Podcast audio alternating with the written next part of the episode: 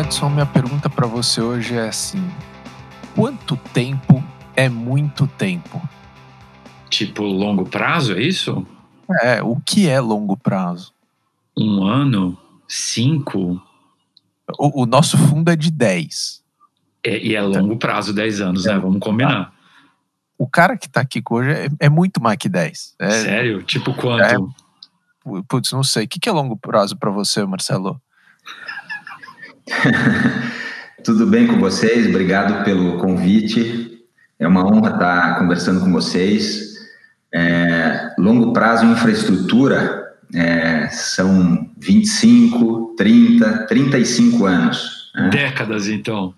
São décadas. E às vezes, porque a gente não quando a gente gosta do ativo, a gente não quer perder o ativo, é, a gente tenta, obviamente, dentro da lei, é, fazer com que o investimento vire um investimento de 50 anos, né? Então, Caraca!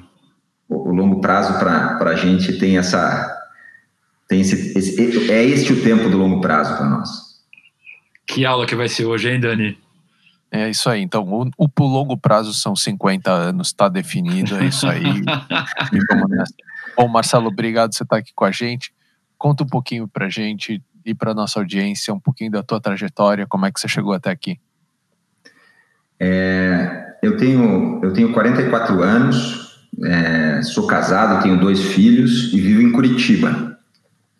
Diferentemente de muitos convidados do, do Playbook, que eu sou um ouvinte assíduo do Playbook, eu não tive. Eu, eu, a minha vida inteira eu morei no Brasil, é, estudei administração de empresas em Curitiba e fiz alguns MBAs e alguns cursos de extensão que estavam muito atrelados com o que eu estava fazendo é, com a minha atividade profissional da época, né? Então fiz MBA de economia, é, de finanças, de logística e fiz cursos de extensão de, de administração avançada e e agora mais recentemente com essa incursão pelo mundo da inovação e da tecnologia, alguns, alguns programas executivos é, também nessa área. É, como eu disse, eu não morei em, em, fora do Brasil, mas eu não morei a vida inteira em Curitiba. Né? A, minha, a, história, a minha história se entrelaça, obviamente, com a história da minha família, porque a minha vida profissional eu, eu passei é, exclusivamente dentro das empresas familiares, dentro das, das investidas da família, né? E a família teve um momento que, é, que voltou. Eu, apesar de eu ter nascido em Curitiba, a família não necessariamente é de Curitiba. E a gente voltou para o interior do estado do Paraná, cidade de Cascavel, é, para para retomar um pouco o, o, o, caminho do meu avô, que é um, um pioneiro da região, é, e os nossos negócios, é, os nossos primeiros investimentos começaram lá, né? É, começaram com. Aqui eu estou falando de muito tempo atrás, a gente está falando de longo prazo, né? Então, para pegar esse gancho. Quanto tempo, assim, Marcelo? eu estou falando que meu avô começou com esses investimentos em diferentes setores lá, é, por volta do. Em 1948, para ser mais exato, né? Eu ia falar no final da década de, de, de 40, é, com investimentos diferentes do que a gente faz hoje em dia, muito diferentes. Ele, ele era um investimento industrial e agrícola.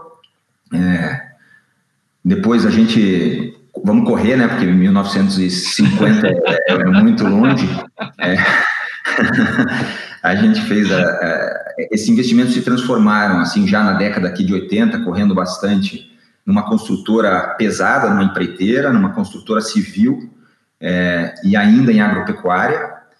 É, esses negócios foram motor da família nessa transação, transição geracional de, de primeira para segunda geração, né, a geração do meu pai e dos meus tios, é, para o que a gente faz hoje em dia, que é concessões, né?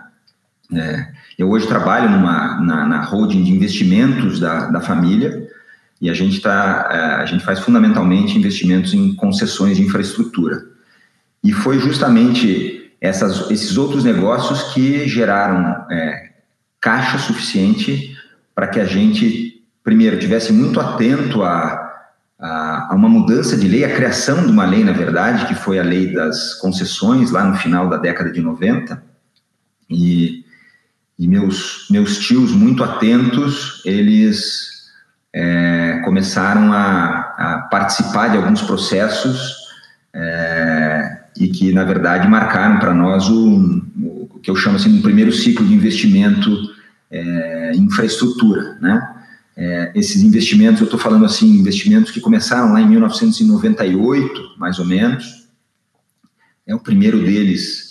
É, esse, nesse primeiro ciclo, a gente teve o terminal de contêineres de Paranaguá, o TCP, que para nós é um investimento emblemático, porque ele, ele é emblemático no setor de infraestrutura. É, é, um, é um terminal de contêineres que começou, que era um terminal pequeno, que, que que surfou um pouco a onda de uma industrialização do estado do Paraná, que é um estado eminentemente agrícola e passou a ser um estado agroindustrial, e aí você tem a demanda do, do, do container aumentando, e a gente estava lá. É também dessa época aí do, do, de 98, uma concessão de rodovias, então a gente tem investimento em portos, em rodovias e em parques, né? É, em rodovias é uma rodovia pedagiada no estado do Paraná, é uma rodovia de 400 quilômetros, pouco mais de 400 quilômetros. É, e o terceiro investimento dessa época é o Parque Nacional do Iguaçu, que a gente tem uma empresa chamada Cataratas do. Tudo nasce numa empresa chamada Cataratas do Iguaçu SA, que faz todo o trabalho de recepção, receptivo e serviços aos, aos visitantes da, das cataratas, né? É, essas três empresas é, em algumas delas a gente já desinvestiu, né? E eu espero, vou falar aqui um pouco mais na frente, porque ela, ela é importante, faz uma conexão a, com novos investimentos, mas também é um pouco é, do que, da minha experiência é, profissional, passa por, por, por, essas empresas. Eu, eu começo na construtora da família, é, fazendo as atividades mais simples da construtora, e quando a gente começa a fazer os investimentos em, em infraestrutura, o, o, é, primeiro me foi oferecido uma oportunidade de trabalhar na, na, na no negócio de rodovias, é, e eu acabei, muito jovem, não aceitando, porque eu ia ter que sair de Curitiba, ia para uma cidade do interior do Paraná, e eu não estava, não era isso que eu queria naquele momento da minha vida. Né? Quantos anos é, você tinha nessa, nessa fase, depois, Marcelo? eu tinha 19 anos, 20 anos e estava querendo ainda curtir um pouco a vida e não queria necessariamente é, me mudar para uma cidade ainda mais pequena do Curitiba, né? Mas uma, uma, uma cidade menor do que Curitiba. É, e no final das contas eu acabei surgiu uma segunda oportunidade que foi o trabalhar no terminal de contêineres de Paranaguá, que foi um investimento que aconteceu logo depois é, e, eu, e eu lembro da minha mãe dizendo: olha, o cavalo não passa encilhado duas vezes, né? Então. Pega. Ah, passou primeiro, você abriu, você não quis.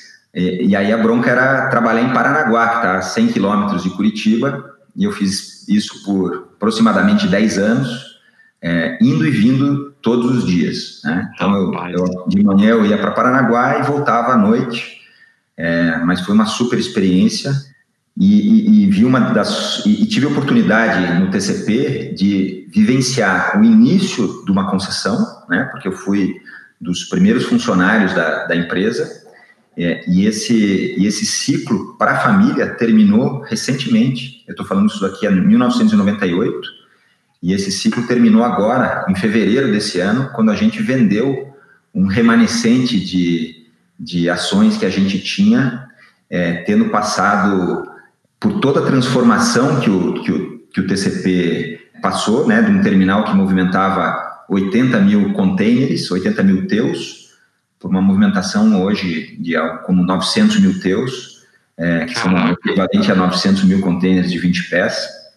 É, é um dos terminais mais importantes do Brasil e e que surfou um pouco a onda da industrialização do estado do Paraná e a containerização das, da, das cargas. Então, eu, eu vi nascer, esse projeto ele nasce é, dentro da, da, da PATAC, Né? Meu tio é o, é o, eu diria que é o idealizador desse projeto, a participação nesse projeto. Ele foi superentendeu esse, é, o TCP. Eu trabalhei na área comercial por 10 anos. Em função de ter trabalhado, eu comecei na área financeira, na verdade, e aí por isso eu fiz lá um MBA em finanças. Logo em seguida eu fui é, convidado a fazer, é, a migrar para a área comercial, que é uma área super interessante nesse setor. E aí também a, é, fui lá fazer um MBA de logística para entender um pouco mais do que, do que se tratava esse, esse, esse mundo. É, mas o mais interessante é, é, ter vivenciado como funcionário, acionista, funcionário e, e como conselheiro é, as diferentes fases pela qual a família passou por esse investimento. Né? A gente teve vendas parciais e depois é, com entrada de fundo, é, de investimento e depois uma venda, que eu diria que até uma venda total para um estratégico chinês. Então a gente teve sócios europeus, fundos americanos e investidores estratégicos chineses. Então a gente viu um pouco de tudo aí e eu consegui acompanhar o desafio do, do, do empreendimento de infraestrutura, desde a fase do licenciamento ambiental até o fundraise, até você é, entregar o que o edital de concessão demandava é, do negócio é, e depois acompanhando toda a performance que foi crescente ano a ano até culminar com uma, uma, uma saída super importante para a família de um, um, um valuation super, super interessante. Marcelo, só uma, uma pergunta nesse tema que eu acho super interessante. Ou seja, basicamente a, a, a família é profissional no investimento, né? Ou seja, é um negócio familiar, mas é um negócio de investimento. Tem família que tem loja, tem família que tem fábrica, tem família que tem fazenda, vocês têm um fundo, né? Ou seja, é, é, é, vocês operam como se fosse um fundo de verdade. É isso mesmo? É, é isso mesmo. Uh, na família, a gente não, não trata isso como um fundo, como se fosse um fundo de investimento, porque, obviamente, o tamanho desse fundo é limitado, né?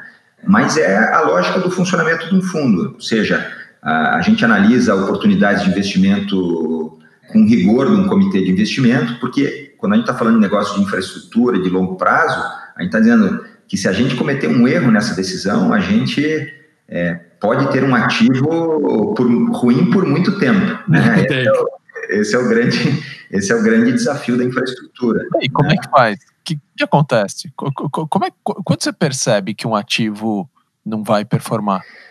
É, eu acho que existe muita similaridade desse mundo de infraestrutura e desses investimentos em infraestrutura com os investimentos em venture capital. Tem muita coisa similar, mas tem coisa, tem uma coisa que é, é bastante diferente, que é justamente o fato de, porque você está num longuíssimo prazo, vamos assim dizer, é, errar errar é um negócio grave, né? É, é, e eu posso dizer que nesse primeiro ciclo de investimentos, e foram três, né, foram três negócios exitosos, porque é um pouco aquela história de beber a água limpa, né? Era, era o começo, eram as primeiras licitações, tinha menos competição, tinha menos é, competidores internacionais que conheciam dos, dos setores como existe hoje, onde a competição é, é, é duríssima, né? Existe muito mais, um número muito maior de players nacionais. É, e os retornos eram muito grandes. Então, por mais que você errasse, existia espaço para você dizer assim, olha, para você arrumar, né? Você dizer assim, ó, eu podia ter ganhado muito mais dinheiro, mas ainda foi um investimento exitoso, né? Eu acho que um pouco esse, fazendo já uma conexão um pouquinho aqui com o venture capital, acho que a gente vai falar um pouco mais à frente, mas a esse caminho que a gente está fazendo de aproximação com esse ecossistema de inovação e de startups tem muito a ver com o fato de infraestrutura estar tá muito competitiva, com, a gente passou aí um, um, tempo com menos projetos, a despeito do déficit de, de infraestrutura que o país tem historicamente e, e, e tem um estoque de, de, de, necessidades aí de infra, de infra é enorme, ou seja, o mercado é enorme, né? De, mas só que com muito mais é, concorrentes e concorrentes internacionais, estratégicos, os, os, o, o, desafio da infraestrutura ficou muito maior, né? Porque os, os tickets estão, são maiores, a competição é maior, os retornos estão muito comprimidos, quer dizer, está tá muito difícil, né? E quando você, num negócio de tão longo prazo, você tem que escolher é, muito bem o, o, negócio, o setor e os retornos que você está disposto, retorno e risco, né? O retorno está geralmente atrelado a risco que você quer correr, né? É, a gente tem o benefício de, de, de infraestrutura ser um negócio é, anticíclico, que não está muito sujeito às flutuações do curto prazo, quer dizer, a gente muitas vezes, é, em muitas crises, a gente passa pelas crises sem. Ser muito afetado? Sem, sem, com alguma afetação, mas não necessariamente com, com uma afetação demasiada, é porque a gente está olhando um horizonte muito maior de tempo, né? Então, aquele, aquele ano, aquele semestre, aquele trimestre foi ruim, mas ele é um trimestre, um semestre, um ano de um projeto de, de muitos anos. Né? 20, 30 anos, né? É, é. E, e, e, Marcelo, como que é o dia a dia? Ou seja, é uma coisa profissional, é uma coisa que você faz o dia inteiro, assim como a gente, você está todo o tempo procurando novas oportunidades, é, estruturando novos investimentos e cuidando né, das coisas que você faz. É assim mesmo? É muito diferente disso? Como é que é para você? É, é, uma rotina bem parecida. É, é, você descreveu como se tivesse, como se fosse um investidor de infraestrutura. É, a gente, obviamente, tem que Não, se relacionar. Do fundo, a, a gente tem que se relacionar com o ecossistema. É, né, que existe um ecossistema, diria que não é um ecossistema tão amigável, disposto a compartilhar as experiências e, as, e os segredos, né? Porque é um, é um, é um ecossistema de muita competição. É, tem essa procura, essa busca por oportunidades, quer dizer, é estar tá atento a tudo que está é, acontecendo nos diferentes setores, subsetores da infraestrutura, é, é analisar aqueles projetos, é, os editais e, e oportunidades que, que, que, mais te atraem, que são mais sinérgicos aí com, o que a gente está administrando.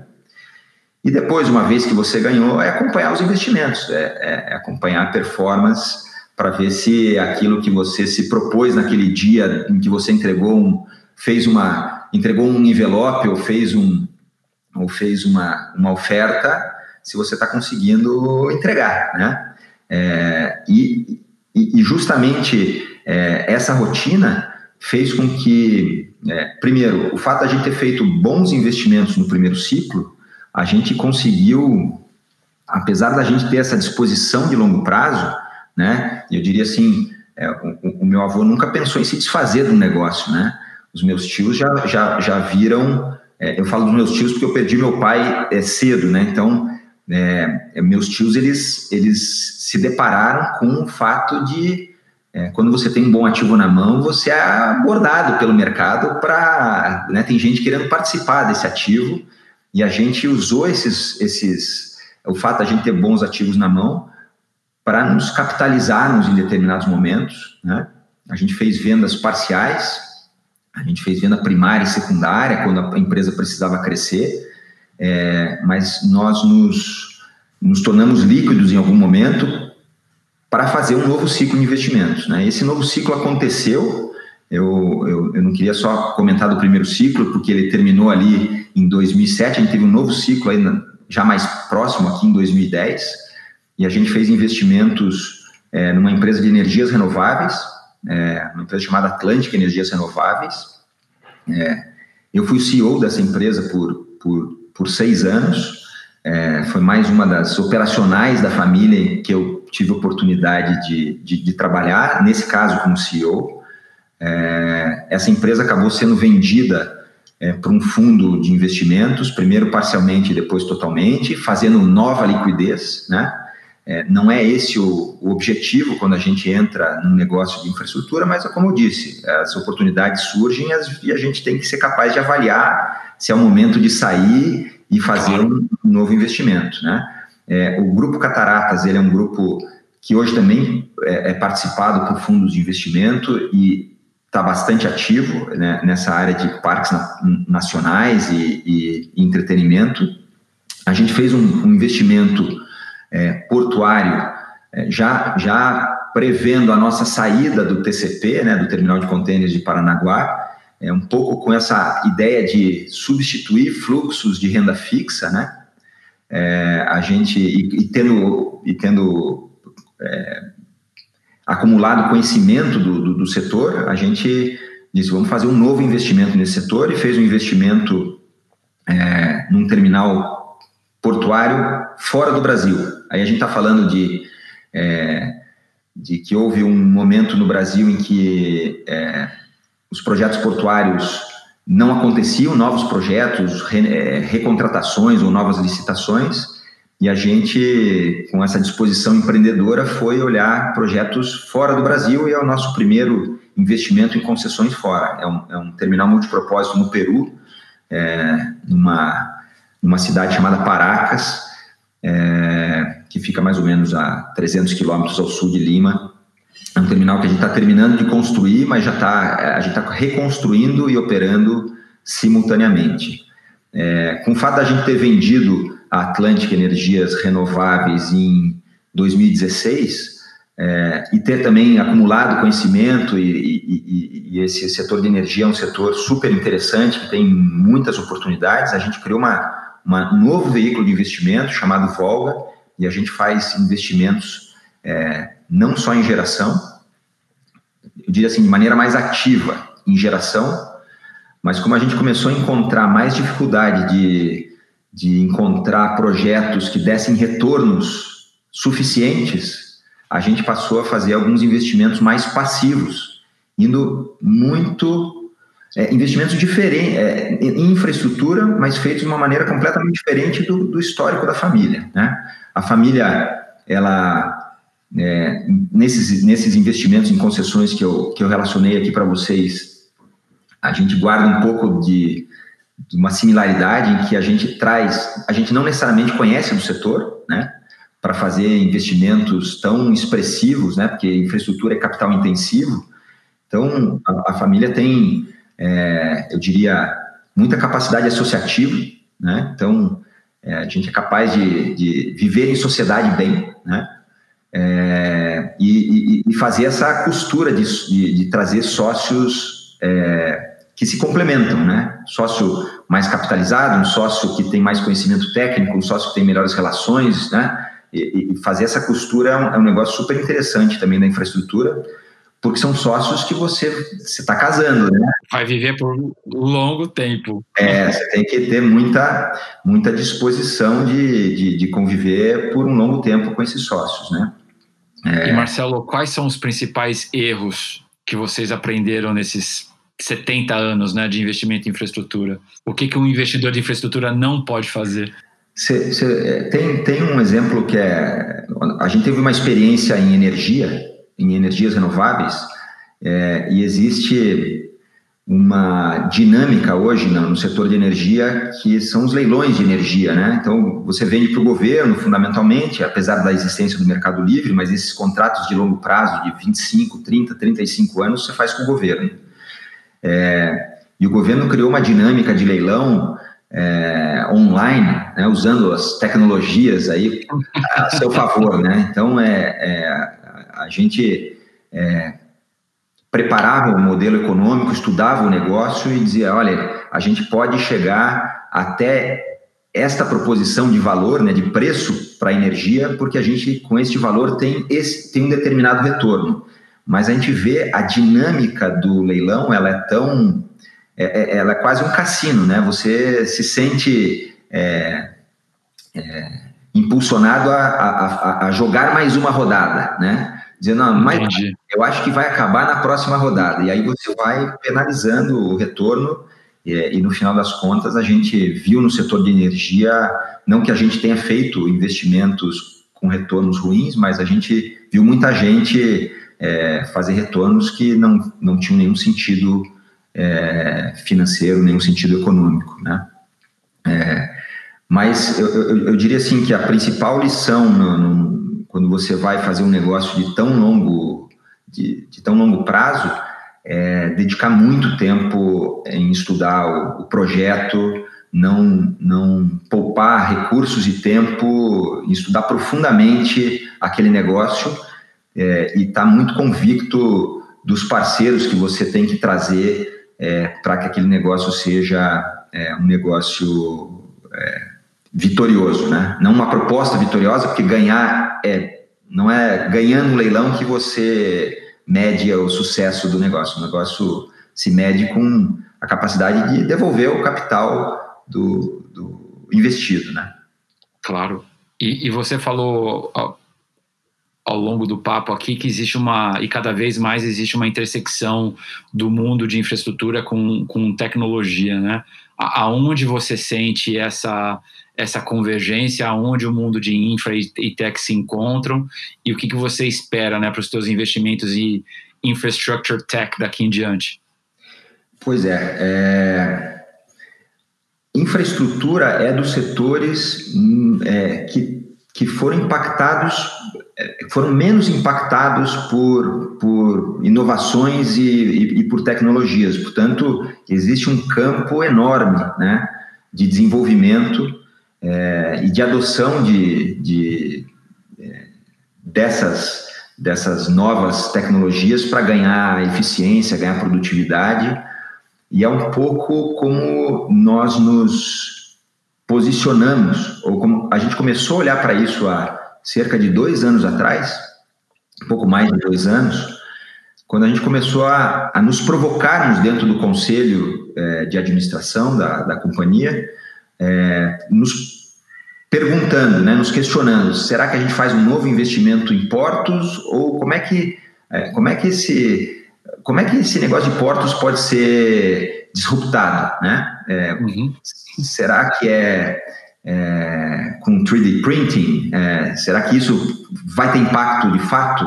É, o CRISPR vai ser algo que vai mexer com as exportações de grãos no, é, globalmente, né? Então, uhum. aquela decisão que era muito eu diria assim que era muito simples para quem está fazendo isso há tanto tempo, porque no final das contas, e aqui eu volto a trazer uma similaridade com o Venture Capital, é reconhecimento de padrões, né? Você, com, com três ou quatro informações, você já, já tem um cheiro se aquilo é um bom negócio ou um mau negócio. A gente começou a adicionar complexidade e dúvidas em relação a, a, a se faria sentido fazer um novo investimento em infraestrutura por mais 25, 30 anos, né? Como é que vai estar um, como é que vai ser o mundo daqui a 25 ou 30 anos, né? Porque isso no final das contas tem que estar no teu modelo econômico. Porque você está dizendo, olha, eu vou ter daqui a 30 anos uma determinada demanda, né? É, e a gente começou a adicionar essa complexidade e disse, olha, ou a gente entra de cabeça nesse negócio, ou a gente vai ficar é, em dúvida de fazer, vai pisar no freio e não vai fazer mais nada em infraestrutura, né? E, e essa aproximação é, se deu primeiro é, com a, eu acho que é o caminho mais fácil, é dizer assim, vamos contratar uma consultoria que nos ajude a, a fazer uma matriz de como é que esses nossos negócios, nos diferentes setores da infraestrutura, podem sofrer ou, ou se beneficiar com a inovação, né? Claro. É, mas a gente descobre no meio do caminho que antes de contratar a consultoria, depois de muito conversar, de que aquele relatório que a consultoria iria fazer iria, estaria datado, né? E, ele serviria por algumas semanas, né? E que não fazia sentido fazer esse investimento, fazia todo sentido montar minimamente uma estrutura e, e, e, mergulhar no ecossistema, se aproximar do ecossistema. É, e foi um pouco como a gente chegou é, no venture capital, quer dizer, é, é, nos aproximarmos do, da, de, de, de, inovação e de, de tecnologias para ganhar eficiência e produtividade naquilo que é core para a PATAC, né? Mas também quando a gente faz isso, né, e começa a olhar o, o que está acontecendo em outros setores, a gente diz, ah, a gente não precisa ficar só naquilo que é core, né? Vamos fazer investimentos em outras áreas, a família Tentar empreendedora e, e eu acho que essa é a, é a, é a beleza de, de ter essa disposição de, de investir. E, mas no final das contas, eu acho que, é, e, e, e, o Edson usou esse termo de infrastructure tech, é, eu acho que não tem nenhum operador, é, investidor de infraestrutura é, que se posicionou dessa maneira e, e, eu acho que, eu acho não, a Patac tem é, essa disposição de, de se aproximar, né, é, desse ecossistema de, de, de startups e, e, e gerar é, negócios que possam ser úteis para esses ganhos de produtividade e eficiência na área de infraestrutura, aumentando competitividade, criando novos negócios que, que hoje em dia não existem, né?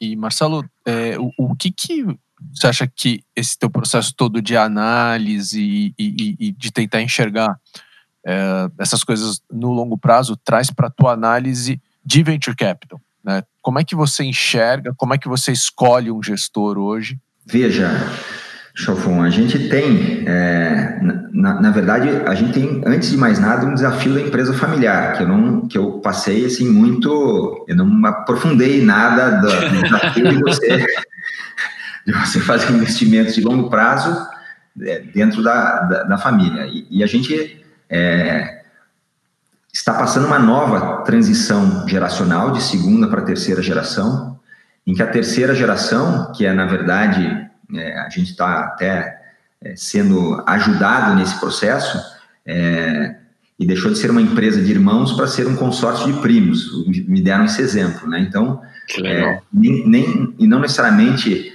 é, a família toda tem é, laços e, e, conhece tanto do, dos negócios quanto outros que, que estão dentro do, do, negócio. Então, a gente tem o primeiro desafio de trazer é, os irmãos e os primos é, para recontratarem um pouco essa disposição de fazer novos investimentos de longo prazo, né? Porque a gente fala que, vamos lá, long, infraestrutura é longuíssimo prazo, mas venture capital é longo prazo, né? É ilíquido.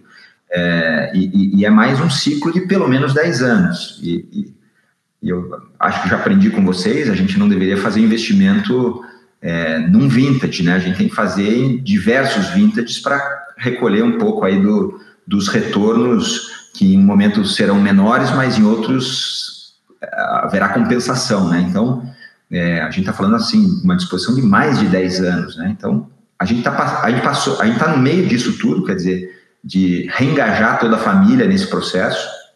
É, e, o, e, e, esses dois anos que a gente usou, é, levou é, conversando, e, e, eu até tenho que agradecer aqui publicamente porque o Edson me, me abriu uma série de portas aí para conversar com outras famílias, com outros gestores é, e com alguns fundadores, quer dizer, para que a gente pudesse, é, aos pouquinhos, dar os, é, a gente pudesse dar os primeiros passos nesse, nesse, nesse ecossistema. E aí, é, eu acho uma vez que a família se convenceu de que venture capital era não somente uma classe de ativos, mas também, quem sabe, o, o, o, o futuro de, dos investimentos da, da família, é, a gente começou a querer entender quem eram os bons gestores, né? É, eu acho que é, isso é fundamental, é você dedicar muito tempo é, e muita conversa para descobrir quem são os bons gestores. É, porque também, volta aqui, não é um casamento de longuíssimo prazo, mas é um casamento de longo prazo, 10 anos, do, do 15 anos é, é, muito tempo. Né? É maior que muito casamento que é, tem por aí. É isso né? aí, é isso aí. Então tem um trabalho de, de, de, um processo de seleção, né? Porque você, eu acho que tem que é, tem química, é, você tem que entender qual que é o time que esse gestor tem, né? Que tipo de suporte ele dá para as empresas investidas, qual o histórico de retorno, apesar da gente não ter necessariamente um, né, é, fundos que já completaram todo o, o, seu ciclo, eu não sei se são, se a gente tem exemplos, certamente são poucos os exemplos, é, mas eu acho que passa muito por você, você é, participar desse mundo né, desse ecossistema e ouvir, né? E, e, e, no final do dia verificar se tem química, se, se, se esse gestor está fazendo bons investimentos e, e se esses investimentos estão de acordo com aquilo que é a tua tese de investimento, né? Acho que é muito a pretensão minha falar em tese de investimento, mas se, se, é o, se é o estágio que você quer, se é a geografia que você se dispõe, se está dentro do teu budget, teu horizonte de tempo, é, se você tem, como nós, o interesse em, em fazer com investimento, se tem essa disposição ou não tem essa disposição. É, acho que passa acho que passa por uma série de coisas aí, Chofon. E investimentos direto, Marcelo, é uma coisa que vocês estão pensando em fazer para poder expandir esses investimentos em infrastructure tech? E, e se sim, em, em, quais segmentos? O que, que você tem olhado nessas coisas que tangenciam os negócios e os investimentos da família? É, eu, uma, uma das coisas que a gente, a gente, a gente disse, olha, a gente fez bons negócios de infraestrutura até aqui, a gente mais acertou do que errou, então a gente vai ser capaz, mesmo lá em Curitiba, é, longe do grande centro, né, que é São Paulo, a gente vai conseguir gerar deal flow para para nossa área específica, né? É, mas a gente descobre na, na, primeira conversa que isso vai ser muito difícil, né? É, e aí eu acho que essa, essa mudança rápida para dizer assim, olha, a gente tem que a gente tem que é, investir em, em bons gestores, porque são eles que geram o deal flow, é um processo de, primeiro, você acessar os melhores negócios, ficar atento aos melhores negócios, porque para infraestrutura a gente pode estar tá falando que o um investimento em SaaS seja algo, né, num software que melhore, algo que, que, que aumente a, a, tua eficiência, né? Não precisa ser necessariamente é, é, mate, novos materiais ou, ou, ou, robôs ou coisas ah, mais sofisticadas, né? Mas a ideia aqui do, do, de primeiro fazer um investimento com, através de gestores é para acessar os melhores negócios, usar a curadoria que, né, e a capacidade de análise desses experientes gestores, mas não, não tenha dúvida que é, é, é, é tentar estar o mais próximo possível dos gestores e dos fundadores para que quando houver, quando e se houver uma oportunidade com investimento, a gente esteja pronto, porque vocês sabem melhor do que ninguém, é, essas oportunidades aparecem elas são rápidas, né? não é um processo em que você tem esse nosso processo tradicional de infraestrutura de analisar por quatro, seis meses um negócio, né? um pouco da lógica de comitê de investimento, em que você vai amadurecendo a ideia e vai contratando assessores e buscando informação. Verdade. Essa, essa, decisão é muito rápida, né? Então, mas a gente tem total interesse em, em, em fazer co-investimentos e que a gente consiga, eh, com o tempo, é, gerar é, uma, uma, percepção no ecossistema de que quando se falar em infraestrutura, a Patac deveria ser um investidor a ser considerado. Né? Acho que esse é um, esse é um desafio e é, um, e é uma, uma jornada interessante que a gente tem pela frente. Boa. Ping-pong? Ping-pong. Vamos lá, ping-pong. Então, Marcelo, o que, que você está lendo?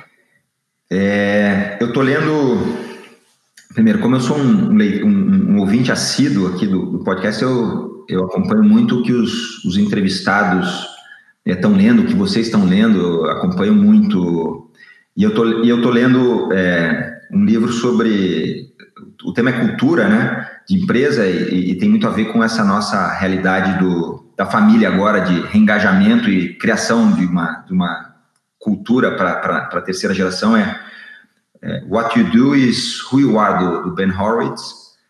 Que legal. É, e outro livro que eu estou lendo, porque são pílulas diárias, é o Daily Stoic, que é, é fruto aqui do, da, do podcast aí de, de, de, outros, de outras recomendações aí, de outros entrevistados. Muito bacana. Boa. Quem te influenciou? É, eu não poderia deixar de, de, mencionar meu avô, né? Porque foi a partir dele que, que tudo começou. A família se inspirou nele, nessa capacidade, nessa disposição dele ter saído lá do interior do Rio Grande do Sul e ter sido colonizador, pioneiro da região oeste, ter feito tanta coisa. Eu acho que meu avô é, é, tem tanta gente bacana que passa pela, pela pelas nossas vidas, né? Eu poderia falar de sócios, eu poderia falar de, de conselheiros independentes é, e até de familiares com quem eu, eu, eu dividi, né? É, mais a, a, minha, minha vida profissional.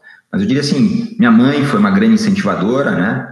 É, e no, no dia a dia quem me, com quem eu convivi mais com o trabalho foi, foi um dos meus tios, o Mauro, com quem eu trabalhei no, no, no, TCP, no Terminal de Contêineres de Paranaguá, ele foi o, o, sócio fundador. Uma fonte de informação no teu dia a dia? Eu acho que cada dia a gente ouve mais podcasts, né? É... Obrigado. E, e, eu acho que as conversas são uma fonte de informação impressionante, né? Pra, digo assim, para um novo para um novo entrante nesse nesse ecossistema, quanto mais eu converso, mais eu aprendo, né? E eu acho que tem umas curadorias aí de, de, de, de informação que se você acessa via LinkedIn ou, ou, outras plataformas, mas você consegue acessar conteúdos muito, muito bacanas. Um ritual do teu cotidiano que você não abre mão? É, eu, eu, por conta dos conselhos, comitês, eu, eu viajo bastante. Não necessariamente as coisas acontecem em Curitiba, né? Os investimentos não necessariamente são aqui. Então eu me escondi atrás disso para fazer os exercícios físicos diários que a gente sabe os benefícios que trazem, né? Essa quarentena me ajudou a, a retomar o nível de atividade física é, suficiente, condizente. Então eu diria assim que o exercício físico é, é um ritual que, que, que faz parte do meu dia a dia. Eu sou um cara de ainda sou um cara de anotar muito as coisas no papel, né? Eu uso o iPad Pro, uso outras tecnologias, mas sou muito do, do, do papel e da, e da caneta. Então, sou um cara de, de lista, de to-do list, e tenho usado o Bullet Journal esse ano para tentar organizar um pouco é, a, a, as, minhas, as minhas atividades. Aí. Aí você já matou a próxima pergunta que eu ia te fazer, que é qual a sua ferramenta indispensável de trabalho? o notebook, né? o livro. É, mas é, eu, eu, assim, eu não vivo sem um, sem um caderno e uma caneta, mas eu acho que a gente hoje não consegue fazer nada sem um, sem um smartphone, né? sem, um, sem um telefone celular. Acho que essa é, o, essa é a principal, principal ferramenta. Marcelo, ao longo de, de, toda a tua jornada, com certeza você ouviu de alguém ou mesmo desenvolveu um aprendizado próprio que você deve estar repetindo e passando para frente toda hora. Que aprendizado é esse? É, esse negócio de longuíssimo prazo em que a gente tem que se associar a diferentes empresas e sócios é, tem tudo a ver com reputação e construir reputação, né? É, se você não é um sócio é, correto, você provavelmente não vai fazer uma segunda sociedade com ninguém e, e logo logo você vai estar tá, vai se queimar, né? Então, como a gente não tem essa essa intenção, eu diria que tem muito a ver com com reputação. E, e eu acho que um dos aprendizados já, já foi dito aqui, né? É, pelo, pelo Kiko, que foi que a grande malandragem é fazer a coisa certa, né? Porque isso te permite é, se atrai boas pessoas, atrai tá atraindo boas pessoas, se atrai boas oportunidades. Eu acho que tem muito muito disso. Mas eu também gosto muito e, e também tem a ver com reputação, com trabalho duro, dedicação, resiliência. Eu acho que essas são valores que que ajudam a, a construir a, aí boas boas relações. Animal. Boa, valeu, incrível. Que aula, Marcelo. Longo prazo. Obrigado. Muito bom. bom. Eu que agradeço, eu que agradeço. Obrigado pela tua participação, obrigado a todo mundo que está ouvindo aqui. Esse foi mais um episódio do Astela Playbook, a gente gravando aqui de quarentena, mas se desdobrando para continuar fazendo um programa legal para todo mundo. E até a próxima.